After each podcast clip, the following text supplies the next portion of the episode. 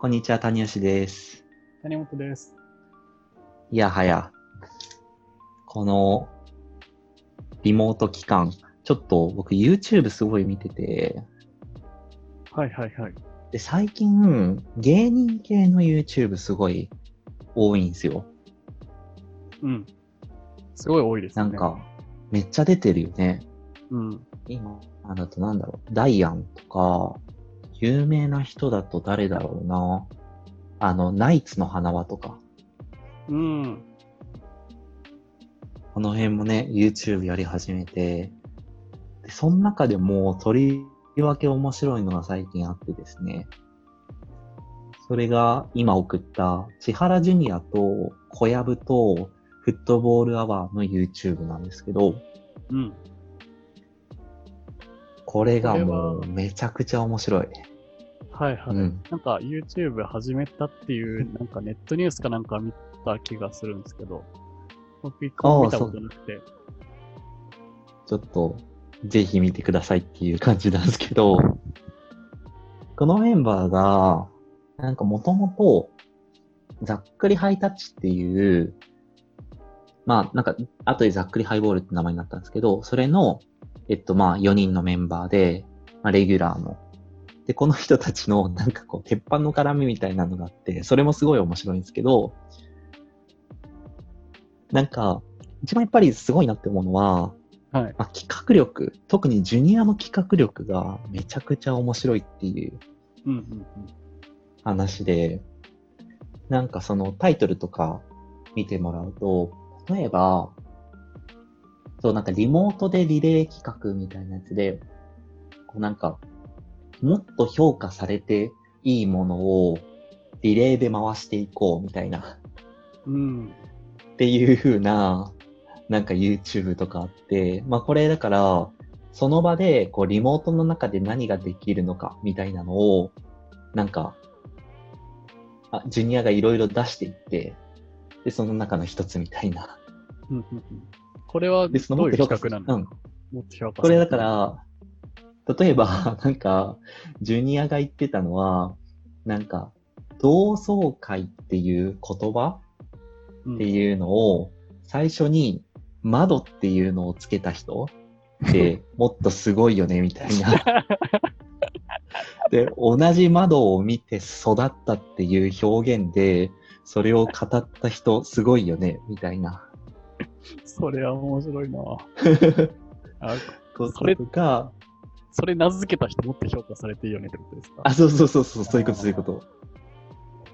あとは、まあちょっとネタ悪いにはなっちゃうけど、あの、フットボールの後藤が、なんかあの、マスクの、あの、あ、違う、耳の構造みたいな話をして、要はマスクとかで、こうフックとかつけたりとか、あとメガネも耳にフックつけるって、あの安定するじゃん。耳があるおかげで。はいはい。その構造すごいよね、みたいな話してて、それ、なんだっけ、それ考えた人すごいみたいな話だったのかな？いや、違うわ。耳は聞き、聞くこともできるし、なんか、メガネをかけることもできるし、マスクをつけることもできるし、便利じゃん、みたいな話をしてて。耳自体もっと評価されてよくないかみたいな。あ、そうそうそうそうそう、そういう話だった、確か。そう。なんかそういう風な企画だったりとか、あとはな、なんか、なんだっけな。ああ、なんか街で小耳に挟んだ面白い一言をリレーで言っていくとかね。ああ、まあこれもだから、ね、ちゃんとお覚えて、その場でパッと言える4人もすごいんだけど、うん。よくなんかこんな企画考えたなっていうのもある。すごいなうん。っていう、だからなんか企画力すごいなっていう、うん、この人たち。芸人天才だな、みたいな。っああ。て思ってる。これ。はいはいはい。ちょっとぜひ見てほしいんですけど。はいはい。すごいななんか、その街でコンビニ挟んだ面白い一言みたいなのって、うん。なんかもう滑らない話的な、こう、なんていうか、エピソードトークって感じですよね。多分、芸人。うん、そうね。すごいよな。確かに。これそれで、をね、まあ言えるのがね。う。うんん。それで思い出したのが、なんか僕ラジオすごい好きなんですけど、うんうん。今、芸人ラジオで多分一番面白いし、多分すごい人気があるのが、番組の一つが、なんかハライチの番組、ハライチのターンっていうハライチの番はい組はい。だと思うんですけど、そのハライチのターンって、絶対こう、後半30分、15分ずつぐらい、あの、澤部と岩井が一人でフリートークするっていう、こう、ゾトークゾーンがあって、ああ、どっちかがってこと？毎、どっちもなんですよ。一あ人ーずつ15分ずつぐらい。あ、なるほどね。なんか毎週、あの、どっちもフリートークをを話すんですよね。毎週一う本。ん。っていう構成になってて、その中でも岩井のフリートークって超面白いねみたいなことがすごい言われてて言われうん。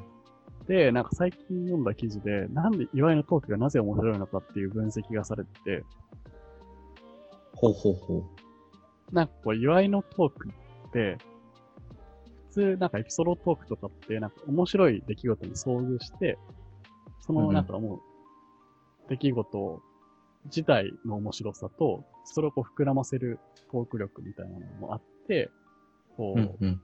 あの、面白さが、あの、生まれるみたいなのがあったときに、あの、岩井のトークって、うんうん。なんだそう、エピソード自体の、は、本当にとり、なんか普通の、普通の出来事だけど、日常にある。うん。日常にある。それをうん。話す、なんだろうトーク話術が、うんものすごくて、で、あの、面白い。で、書いて、分析されてて、うんうん。それすごい、自分も聞いてて思うんですよね。だから中身よりも見せ方みたいなね。そう、うん。こん、なんか、よく関西の芸人さんとかのエピソードトーク聞いてて、うん。こんなこと出会うかねみたいな、あるある。あるじゃないですか。うん。うん。で岩井はそうじゃなくて、なんか、全然普通、別に面白い話にできなさそうな話を面白い切り取り方をするっていう方向で、あ。の、面白くしてて、それがすごいなぁって思って。いや、それ、技術だよね、やっぱり。普段だったら見過ごすところを、どう面白くするかっていう。うん。面白くするか。うん。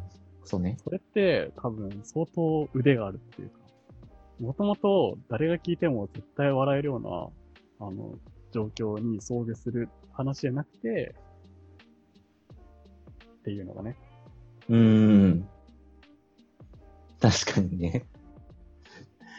いやー、でもすごいな、それを、ちゃんと、ネタとして一個話せるっていう能力。